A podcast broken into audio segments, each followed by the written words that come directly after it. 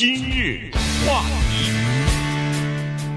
欢迎收听由中讯和高宁为您主持的今日话题。明天就是大年初一了哈，就要进入到鼠年了。那么，这个我们说的一般的呃十二生肖呢，它是以阴历为主哈，嗯、所以呢，呃阴历跟阳历之间，其实大大家都知道它是有区别的。所以，呃阴历的这个计算方法呢，呃等于是每年那个就是春节的那个日期啊，都是不一样的哈。今年你比如说一月二十五号，这是比较早的。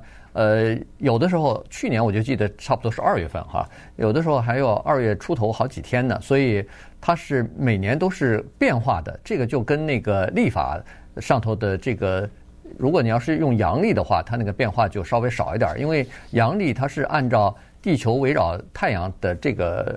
呃，转一年是多长时间嘛？他一看哦，转一个周期是三百六十五天。尽管不是最准确，但是基本上比较准确。可是如果你要是按呃月亮这个呃阴晴圆圆缺一个周期来算的话呢，你突然发现它这个十二个月下来以后呢，只有差不多三百五十四天，一个是三百六十五，一个是三百五十四，所以它就差了很多。这就是为什么呃在呃阳历当中。每四年，它才有一天的这个二月二十九号。可是，在阴历当中，恨不得每一年都会加一个一个闰月在里头啊。所以，它就是为了就是校正这个时间上的这个误差。哎，今天呢，就利用今日话题的这点时间呢，跟大家聊聊特别有趣的所谓的历法这件事情啊。历就是日历的那个历啊，不是创立什么新的法律的那个历。同时，也在这儿呢，跟大家预告一下，就是今天下午我们洛杉矶时间两呃三点到五点，嗯，这两个小时呢，我们有一个春节的特别节目。这个特别节目呢，是和我们纽约的一三八零电台同步播出。那么，对于一三八零电台来说，那就是晚上的六点到八点了。对，呃，在这个节目当中呢，我们会派出。宝儿啊，小伟啊，利亚啊，中讯的高宁啊，对不对？嗯、我们这些人下去呢，跟纽约的搭档，我们在空中呢讲一些非常有趣的事情，也都是可能是大家以前在我们平常各自主持的节目当中没听过的一些事儿。因为像宝儿、小伟、利亚、中讯、高宁，我们这些人都有自己的节目嘛。嗯。可是呢，我们在自己的节目当中，很多的时候有些内容不一定。轮得上讲，所以啊，今天下午的这个节目应该是蛮精彩的。那么回到日历这件事情呢，我其实一直对古人呢特别的敬佩，尤其是呢有一些叫做无名英雄，有两类人，我觉得特别的伟大，对整个的人类的贡献巨大。就是一个是制定立法的那个人，算这个东西的人。对，我跟大家讲，一般的来说。可能你未必能叫得出几个名字来，嗯。再一个就是画地图的人，啊，不得了，我觉得这两啊，就是说他们都都叫不出名字来，谁是就是历史上伟大的制图者，就画地图的。我们现在觉得地图往你前面一摆，这一条线，那一条线，什么这是山，那是河，从这儿流到这儿，怎么画的呀？他没有卫星，没有什么望远镜，没有那种仪器探测仪什么的，不得了啊！古人太不得了了，你知道，所以这个我们充满了敬佩。同时呢，日历它背后啊，它有很多的文化。它严格的说呢，在古代也不是什么科学。其实，如果要是按照现在的科学论的话，现在的日历也不是什么科学。所谓科学，就它是一个颠扑不破的真理，不能改的。呃，它也不是这种东西，就是你人为的嘛。你说的从这儿到那儿算几月？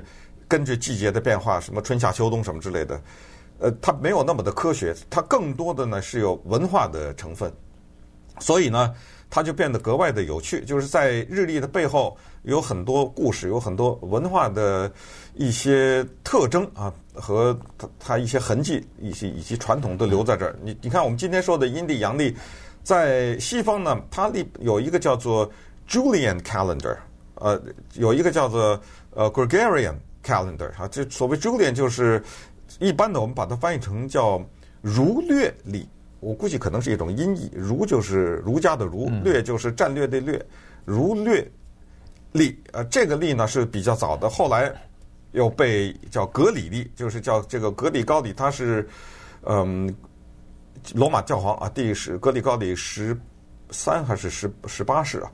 呃，十三世好像是啊。格里高里的教这个教皇呢，他呃经过修改改用的，所以我们现在用的这个日历，什么公元多少多少年，就是那个叫做 Gregorian Calendar 格里历。这个事儿有什么意思呢？它能够改变一个人的生日。这个人，尤其是大家都知道的这个人啊，华盛顿，乔治华盛顿，他的生日就是这么发生的。乔治华盛顿是生于一七三一年的二月十一号，可是他生在一七三一年二月十一号的那个年代呢，美国用的是叫 Julian Calendar，就是所谓的儒略历。呃，顺便说一下，Julian 这个大家可能知道，这是凯撒的名字，Julius Caesar 啊是他的名字，所以看显然呢。我们现在说的这个儒略历是按照他的名字命名的。那乔治华盛顿是这一天生的，但是没想到到了一七五二年的时候，那也就是过了一段时间吧，突然之间，罗马的教皇十三世格里高利十三世呢改了历法了，所以华盛顿的生日从一七三一年的二月十一号变成了一七三二年的二月二十二号，这一下弄了。十三 一年多的的差别，呃，这个特别的有趣这件事情。那时候我记得我们学英文的时候也是学那个一到十二月，这个大家都会啊，很基本的英文大家都会。一到十二月的英文怎么说？但是当时在学习英语的时候，就是说，呃，October 是十月，呃，可是那个 O C T 就是八的意思，我们都知道那个八角形是 Octagon。比如说，这个一个八十岁的人是 octogenarian，那，怎么这八到了十呢？然后十二月是 December，不对啊，D E C A 这个前缀是十的意思啊。我们都知道一十每个十年是 decade，嗯，对不对？然后比如说是小数点 decimal，对不对？包括意大利作家 Boccaccio 的著名的长篇小说《十日谈》都是 The Cameron 怎么是十二呢？哦，后来再一学才知道，这就是日历的改变。在过古代的罗马的日历，那个三月是第一月，呃，然后它每一年是从三月到二月，到第二年的二月，这算一年。嗯，呃，用它是不不是三月了，就是它那个是 March，呃，战神嘛，这个算是他的那个第一个月。哦哦，所以后来原来十二月，其实在过去罗马就是十月，呃，那十呃十月就是八月，所以这就解释了，其实就是 Octagon 还是八。呃，Deci 还是十，但是只不过后来呃一连串的改变等等，这就反正简单的跟大家讲一下，就是在每一次过新年的时候啊，老美也会遇到这个问题。这不是公元二零二零年，这是中国第什么五七八六还是多少？呃，对，这是犹太人的什么四七多少多少，它都是这么一个算法，就是说它不是科学，它是文化。嗯，所以你看哈，刚才说的这些呢，基本上都是叫做阳历。它是按跟着太阳的关系呃算出来的这个历法，而中国的呢基本上是阴历啊，它是根据月亮的这个周期，一个月亮的从亏到盈，然后再到亏，它这个按这个周期算出来的历法。但是这两个东西呢就有文化上的差异了哈。中国的这个阴历呢，它特别适合于，比如说是农耕啊什么的，特别适合，因为。咱们在那个阴历当中，经常有十二节气嘛，然后有什么春分啦，呃，谷雨啊，二十四节气，这个春分啊，谷雨啊，什么呃白露啊，什么这这些立春啊、立秋啊，这这些东西就就都有了。所以农民他有的时候他去看这个东西，按着这个东西来规划自己一年的耕作的这个时间了啊，到什么时候该播种了，到什么时候该什么插秧了，反正就是呃，就是有这种呃要求哈。那么对。当时的渔民来说也特别重要，因为渔民他根据这个呃月亮的周期呢，他可以计算出这个涨潮啊、落潮啊这这些事情哈，所以对他们的安全和对他们的出海捕鱼什么的也是呃要算这个东西的。所以你看，中国农耕社会很早就有了，所以它的这个日历呢围绕着都是这个农耕来进行的。呃，阳历呢，它是另外的呃一种情况啊，那就是，呃，这两个东西呢，在以前好像并没有真正的融合在一起。不过现在，呃，在中国大陆既有阳历又有阴历，那么，所以你有的时候老老人呢，他们经常会说他们的生日都是按阴历算的，嗯，呃，现在基本上都是阳历了哈，所以现在都是阳历，所以，呃，连我妈她那个阴历生日现在已经变成阳历的了，嗯，她就不过那个阴历的生日，她把那个阴历的，比如说几月几号，变成现在就是阳历的，不不算了，就改直接改成阳历的，那就那就差了，呃，对对，就就差了，对对对，呃，就就差了，但是。反正也是一个象征嘛，就是一个，这是你出生几月几号，呃，你说是阴历跟阳历，对他来说好像也没什么区别。对，呃，说到这个日历还有趣呢，就是说，因为它不是很科学的，尤其是过去，你像伊斯兰历法啊什么的，所以它就会出现这么一个情况，像伊斯兰一个重要的节日 Ramadan，这是它的斋月嘛，对，就是这么重要的一个节日，可能某一年是夏天，对，多少年以后。它变成了冬天了，它会能差出这么大来。嗯，有一个电影跟大家小推荐一下，我不知道以前好像印印象中在节目里讲过，因为刚才一开始就讲过，古人非常不得了哈，但是呢，他们都是无名英雄，就是做这种日历啊、做地图的人。一个日本电影叫《天地明察》，天地嘛啊，明就是明白的明，察就是调查的查。呃，《天地明察》这个电影值得一看。这个导演呢，是我和高宁很喜欢的。他导演一个电影叫《送行者》，啊，你记得吧？对。呃，这个人专门是给死尸做化妆的，对。化妆师。这个电影当年得了奥斯卡最佳外语片奖。呃，导演是那个龙田洋二郎啊，呃，很棒的一个电影。为什么呢？就是说他讲一个研究立法的人，这种你想这个电影不好看呐。对不对？这有什么可看的？这么个电影，他是讲的是幕府时代哈，一个日本的天才的一个围棋手，他叫色川春海。但是呢，他致力于研究这种呃天体啊什么之类的。他把把中国的一个明朝的一个历，在日本普遍使用的一个呃历法呢给推翻了。这在日本是一件很很大的事情，就是他创造了一个叫做大和历。呃，这个大和历呢，比中国当时的那个历法要先进很多。那这个电影顺便也跟大家。提一下，那稍等会儿我们再看一看跟这个相关的一些文化现象。其实日历它还有算命的功能，是对不对？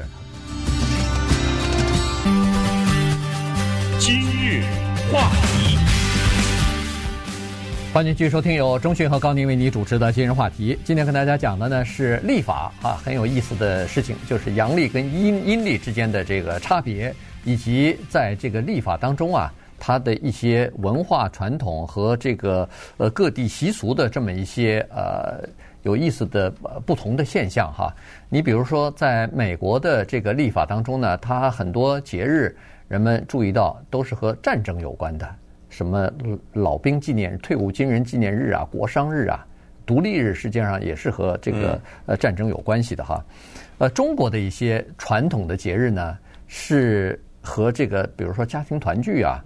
和这个祭拜祖先啊，它是有关联的，这就是两国文化之间的区别了。你比如说，中国的从呃端午、清明，呃什么中秋啊，然后什么重阳节，呃或者说是春节，这都是家庭团聚或者是祭拜祖先的呃这个日子，祭祖的日子。所以看得出来，这个中国的这种儒家的文化在历法当中就融入了非常多。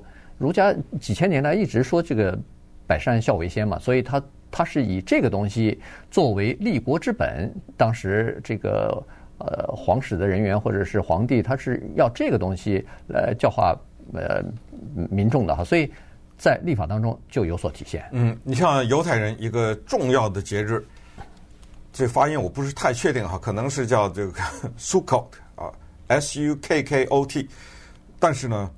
这个是非犹太人也都很熟，就是整个的整体的西方人对犹太的这个节日很熟，因为犹太人他的文化也是西方文化的根源嘛，嗯，古老的圣经文化什么之类，所以他们的很多节日，西方人对的熟悉的程度远远超过他们对东方一些节日的熟悉的程度。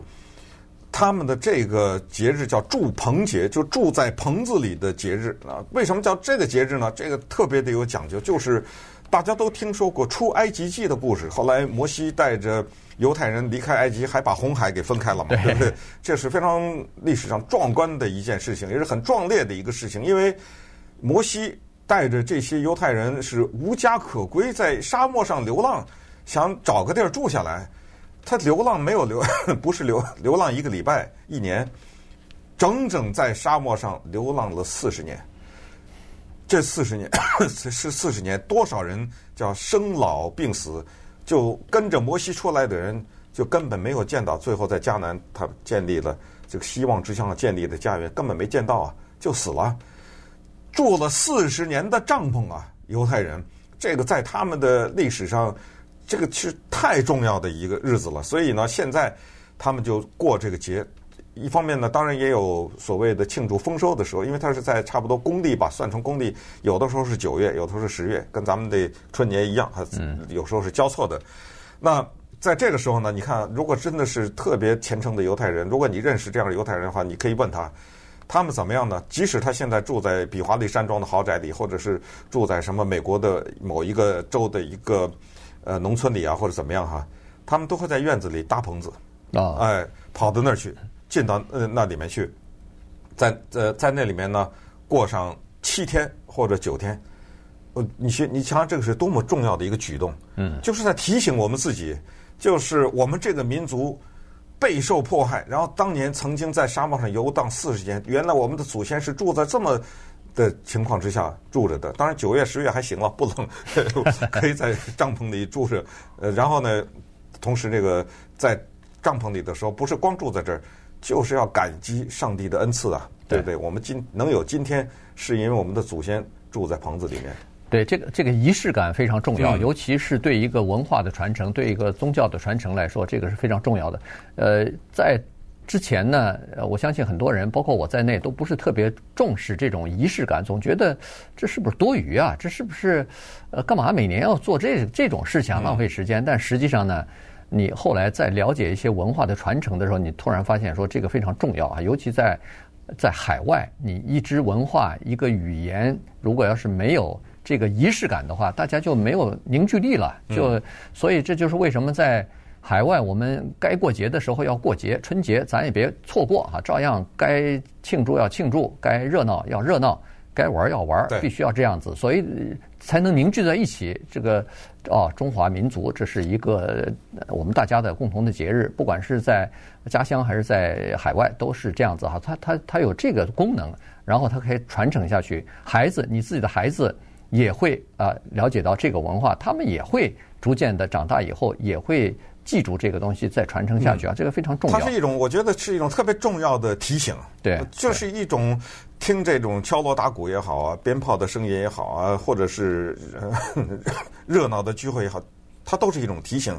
过年了，对，过节了，那怎么着了呢？哎，新的新的开始，然后这不是今天才过的。过了好几千年了，呃，什么之类的，是它是一种文化提醒。同时再发个红包什么，他就更记得了。因为 今天我们重点谈的谈的是立法这件事情，所以稍微我们做了点研究，就发现它真的很有趣。因为呃，他这种刚才说不是科学，还有一点可以证明，就是中国的立法，它有很多古人的智慧，现在也没办法证明。你比如说，在中国的皇帝想说今日不宜动土，这或者说我们都。常听到这个话叫“择个吉日”，嗯，这是谁决定的？这肯定不是科学啊，对不对？所谓科学，就是对你来说它是吉日的话，呃，就是对于西方人。对于挪威人，他应该也是吉日啊，是 对不对？他就是有特别的古老的传统和文化的痕迹在那儿。什么什么时候结婚呢？什么时候下葬啊？对，呃，那个很有意思。在不管是中国大陆，我相信台湾、香港，还有在咱们美国，你发现哈，中国记就是华人的这个日历上头，它都有那个阴历在上头。就是说，除了阳历在上头之外，公历在上头之外，还有阴历那个日子。然后旁边都有一个小的，比如说移婚嫁呀，什么一建房啊、沐浴啊、什么交易啊、出行啊，这都是大的。还有那时候不易剪头呢，还啊，还有对对。所以我就特别好奇，就说这些到底是谁排出来的？每年是谁排出来的？就回到一开始就不得了，就是说这些人永远我们不知道他是谁了，对吧？他不是帝王，他不是将相，但是他们改变历史。